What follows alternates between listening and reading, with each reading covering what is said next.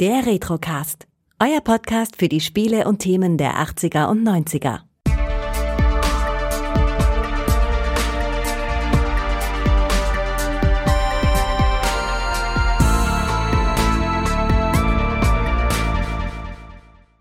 Herzlich willkommen beim Retrocast. Mein Name ist Kai. Wir sprechen heute mal über ein NES-Spiel und dazu habe ich heute den Todde dabei. Hallo. Hallo Kai. Hallo liebe Zuhörende.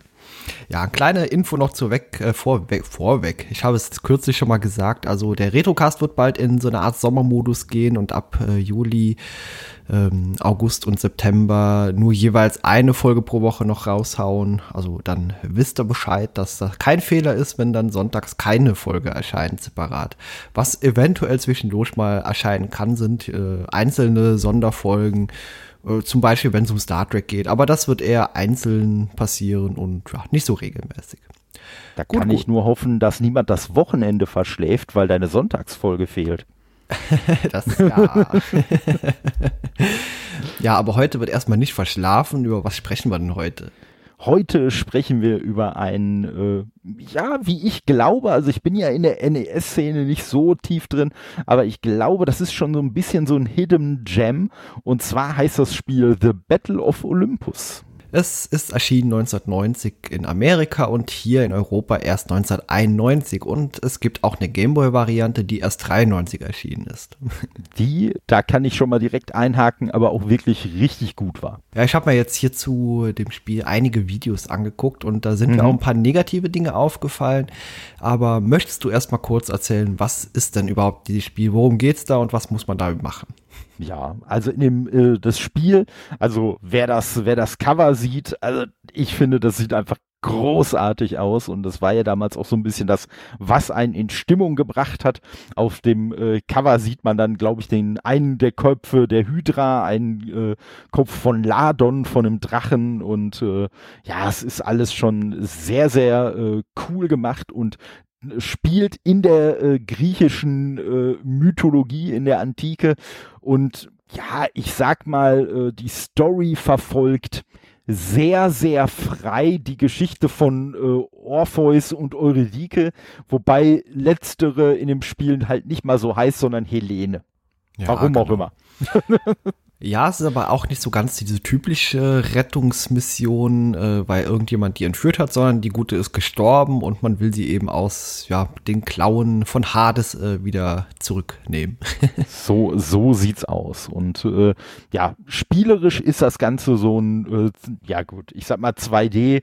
Das erübrigt sich bei NES eigentlich, das dazu zu sagen. Klar ist es 2D und äh, ja, ist halt so ein, so ein bisschen so ein Action-Adventure und erinnert optisch optisch äh, an die, die das kennen, am ehesten an das zweite Zelda-Spiel auf dem äh, NES, an äh, The Adventures of Link. Und äh, ja, läuft wohl so, wie ich das mitbekommen habe, auch, also entweder läuft es mit derselben Engine oder wie man auch immer es damals genannt hat, oder es hat einfach so sehr viele Parallelen. Äh, ist auch ein Jahr nach diesem Zelda-Spiel erschienen. Okay, gut. Äh, Zelda-Spiel habe ich nie gespielt. Mich mhm. erinnert es optisch an so eine Mischung aus Castlevania und Wonderboy. ja, ja, ich sag mal, ich, ich äh, verstehe, wo du herkommst. Und vor allen Dingen auch diese, diese etwas floaty äh, äh, Physik beim Springen hat durchaus so ein bisschen was von äh, Castlevania, auf jeden Fall. Aber gut, äh, es ist ja eben kein Mix aus alledem, sondern es ist ein eigenständiges Spiel und was mir negativ aufgefallen ist, bevor wir so ein bisschen über die Levels mal ein bisschen drüber ziehen, äh, die Sprites, also die Gegner, die flackern teilweise schon recht übel auf dem NES. ja, ich muss sagen, also optisch, ich habe ja jetzt auch noch mal so in der Vorbereitung so zwei, drei Videos dazu geguckt. Optisch ist das Ganze, um mal bei der Metapher zu bleiben, ein ziemlich zweischneidiges Schwert, äh, weil man wirklich teilweise richtig coole Sachen hat, richtig schöne Sprites. Also ähm, ich erinnere mich da an äh, so, so riesige Schlangen, die in irgendwelchen äh, Levels dann auf einen warten. Mega gut gemacht. Und dann hat man auf der anderen Seite, hat man aber auch so einen kleinen Miniboss beispielsweise, der soll dann, ich weiß nicht, ein Stier, ein Büffel, irgendwie sowas sein. Und der ist ich glaube, einen halben Kopf kleiner als unser Hauptprotagonist. Und das soll ein Endgegner sein. Oder äh, Zwischengegner äh, hier so Boss, wo ich mir so denke, was ist los? Und ähm, ja, und wie du sagst, dann hast du halt leider auch teilweise grafisch halt so ein bisschen äh, rumgeflacker und solche Sachen da drin. Und äh, ja, das spielt natürlich gerade auch, ähm, äh, also wenn du es wirklich spielst, ist es auch gar nicht so schlimm. Aber man muss natürlich auch dazu sagen, wenn du jetzt ein Video auf YouTube guckst, wo es ja noch mal ein bisschen komprimiert ist, wo dann irgendwelche Zwischenphasen nicht siehst von dem Geflacker, dann sieht es halt noch schlimmer aus, weil dann hast du wirklich teilweise Phasen, wo du die Sprites überhaupt nicht mehr siehst und dich fragst so, was ist denn da jetzt los? Ja, und, genau, das ist mir auch aufgefallen. Und wie du schon sagst, die Bossgegner, da gibt's einige von, also Zwischengegner, also wie du schon sagst, diese komische Büffel oder auch so, so, ich weiß nicht, wie mal, wie, wie nennt man das nochmal, diese, diese Zentauren, äh, Zyklopen. Ja, Zentauren, Zyklopen und auch mhm. diese Ziegenmenschen und alle so ein Zeugs äh, begegnet einem als Gegner, aber sagt, es gibt eben diesen Löwen, den du auch erwähnt hast. Und, oh ja. Äh, genau, also es gibt verschiedene Endgegner und äh, die sehen eigentlich ganz okay aus, mal abgesehen davon, dass teilweise ein bisschen merkwürdig von der Größe sind. Ja, ja, ja also ich, ich habe halt echt so, so gerade jetzt, als man das dann nochmal so komprimiert sich alles ein bisschen angeguckt hat, habe ich echt so ein bisschen das Gefühl gehabt, dass die Designs irgendwie von vier oder fünf verschiedenen Leuten gemacht wurden, die sich aber alle untereinander überhaupt nicht abgestimmt haben. Ja, weil, so sieht's aus, ja. Ne, weil, weil es gibt wirklich gerade halt zum Beispiel dieser, dieser nemäische Löwe und sowas, man kann jetzt den Grafikstil mögen oder nicht, aber das sieht alles schon so ein bisschen klassisch aus und so, ist aber von der Sprite-Größe her ein bisschen merkwürdig. Dann hast du auf der anderen Seite aber auch irgendwelche kleinen Viecher rumlaufen, die, wie ich finde, aussehen wie Mini-Ewoks, die auch irgendwie mit so einem Speer werfen, die aber eigentlich vom Grafikstil her überhaupt nicht zu dem Rest passen. Dann hast du irgendwelche Gegner, die eher so ein bisschen comic-mäßig rüberkommen, genauso wie ja auch der Hauptcharakter Sprite und ja, irgendwie ist das alles alles so ein bisschen, ist das alles teilweise so eine etwas komische Mischung. Aber das soll nicht darüber hinwegtäuschen. Also als ich das damals gespielt habe, das habe ich halt äh, bei meinem Nachbarn äh, und damals besten Kumpel äh, gespielt.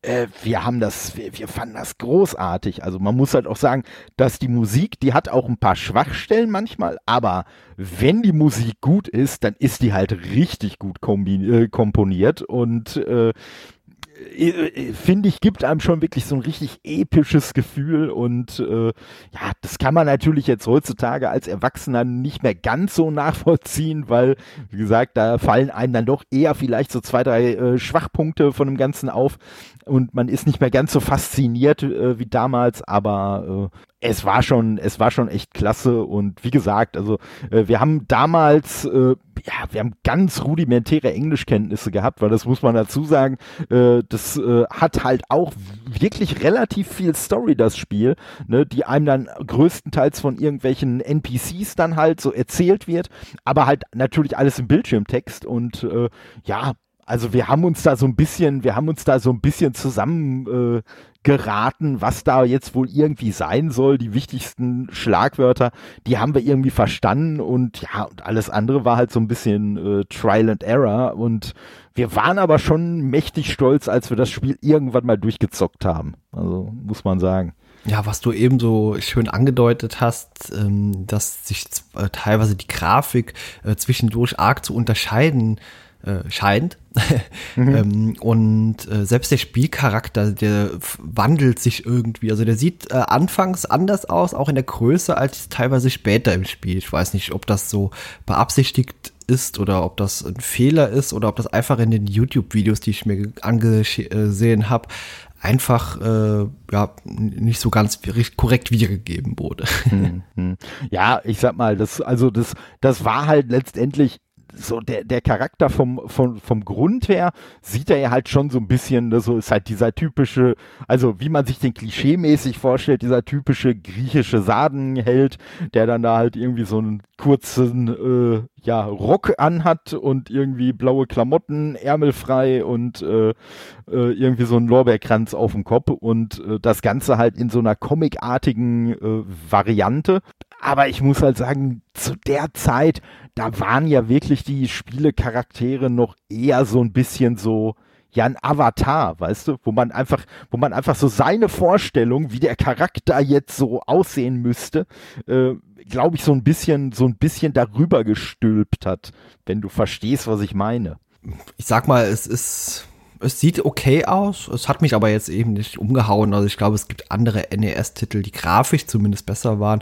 Diese Wälder, in denen man teilweise unterwegs äh, ist, die sehen teilweise aus, als wären das riesige, äh, ja, so Maiskolben irgendwo, die Bäume. ja, so sehen die ein bisschen aus.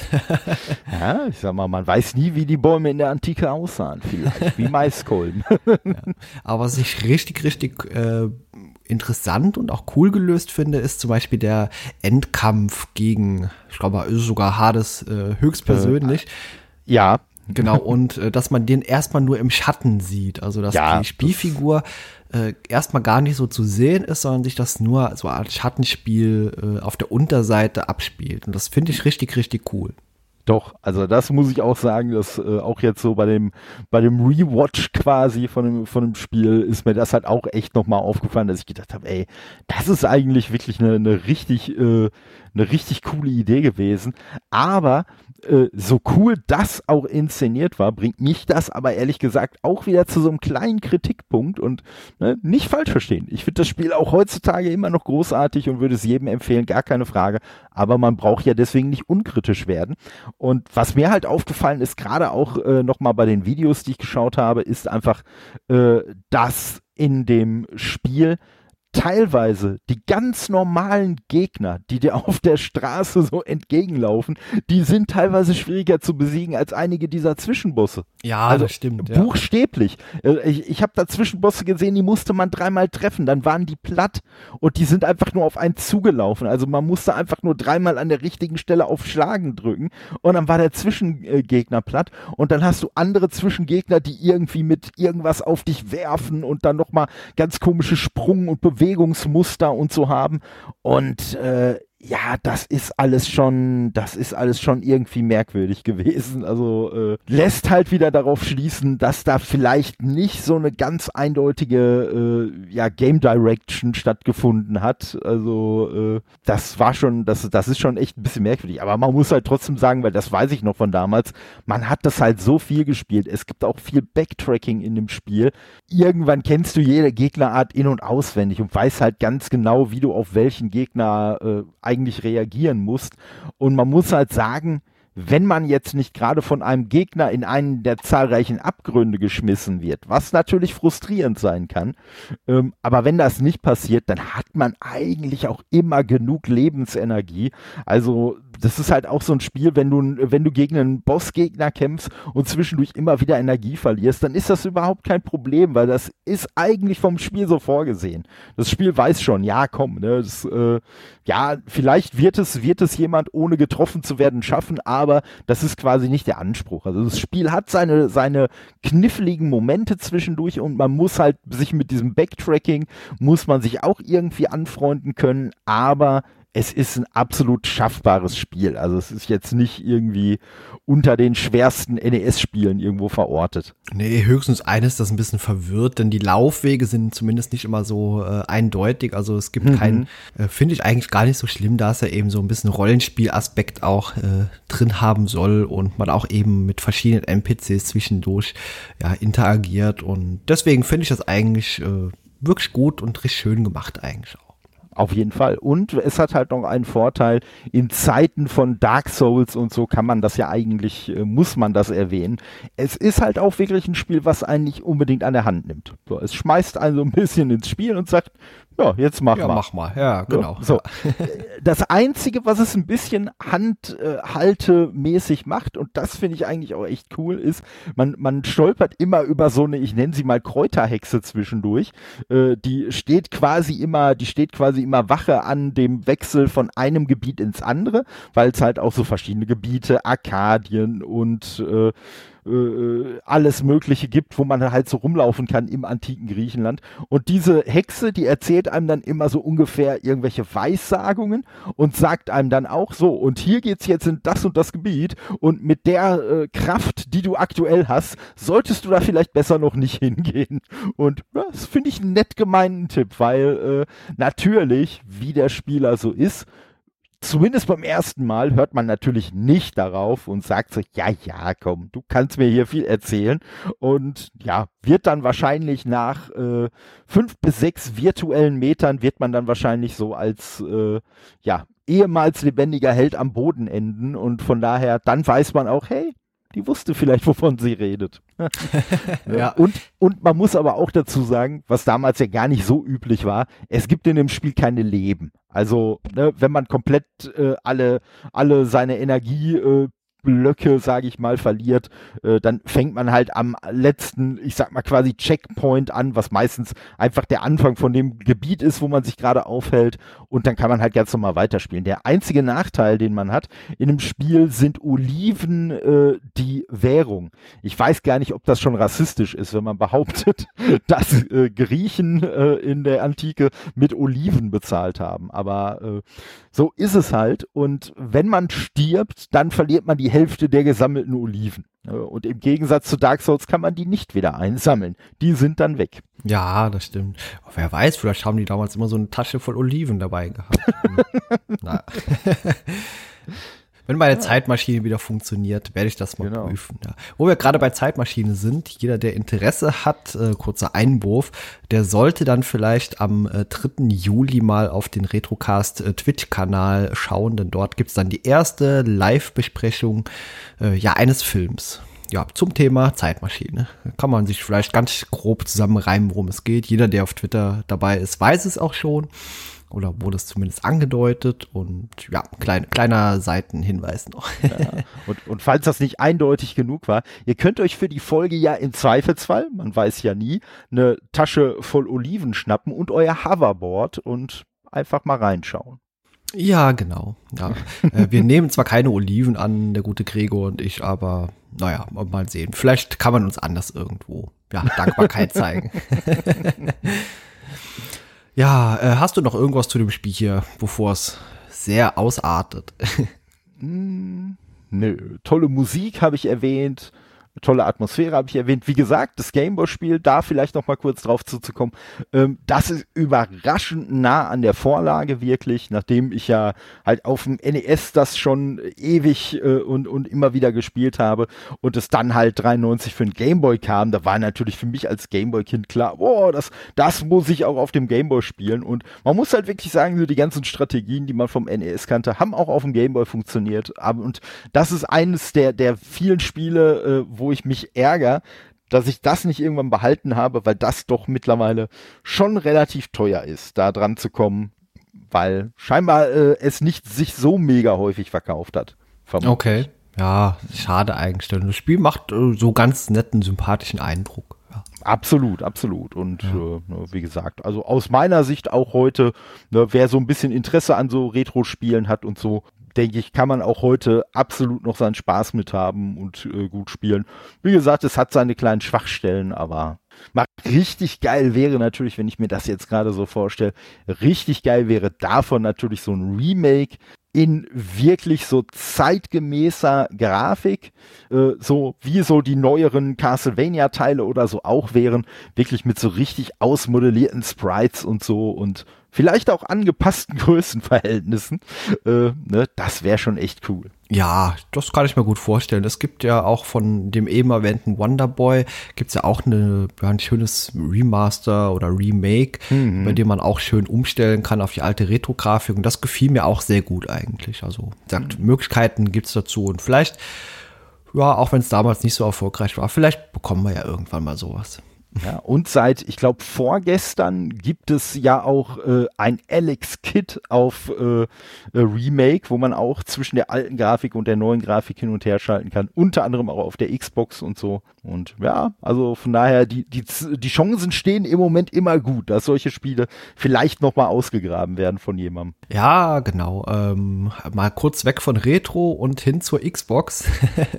ja, wenn ihr von uns beiden nicht genug bekommt, dann äh, hört doch nach Erscheinen der Folge morgen, also Samstag, ähm, mal rein äh, bei dem guten Todde. Also schaut mal rein auf seinen Twitch-Kanal. Äh, Link findet genau. ihr hier auch in der Beschreibung und da werden wir was spielen, Todde. Da werden wir Dungeons and Dragons Dark Alliance spielen. Genau, von 19 bis etwa 22 Uhr, also genau. nicht so genau. ganz extrem lange und genau, dann dürft ihr uns mal zugucken, was wir da so tun oder nicht tun oder getan Richtig. bekommen oder so. Das Spiel scheint, äh, das ist ja jetzt noch, äh, das, das ist ja äh, am 22. erst rausgekommen. Das äh, scheint im Moment noch etwas umstritten zu sein, aber selbst wenn es so sein sollte, dass das Spiel nicht überzeugt, ich äh, bin einfach mal, ich bin einfach mal so frei zu behaupten, dass äh, Kai und ich da auf jeden Fall was Unterhaltsames draus machen werden. Da bin ich mir recht sicher. Dem bin ich mir auch fast sicher. okay, super tolle dann. Ja, vielen lieben Dank für heute und ja, wir sprechen uns die Tage wieder. Bis zum nächsten Mal und tschüss. Ciao. Ihr wollt selbst dabei sein? Ihr findet uns unter www.retrocast.de, bei Twitter unter retrocast-de oder kontaktiert uns per E-Mail unter info@retrocast.de. Ebenso freuen wir uns auf Bewertungen bei Apple Podcast.